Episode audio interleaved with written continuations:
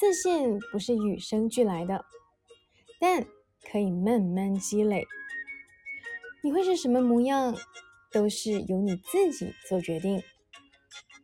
你眼中那些充满自信的人，很多都不是天生拥有自信。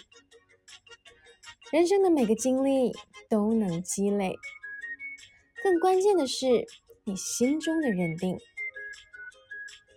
如果觉得现在的自己还不够起眼，就先打破这个念头，给自己多一点点的肯定。未来你一定能散发自信。每个活出自信的自己，也都从不起眼开始。嗨，你好，我是苗苗，用声音传递纯粹。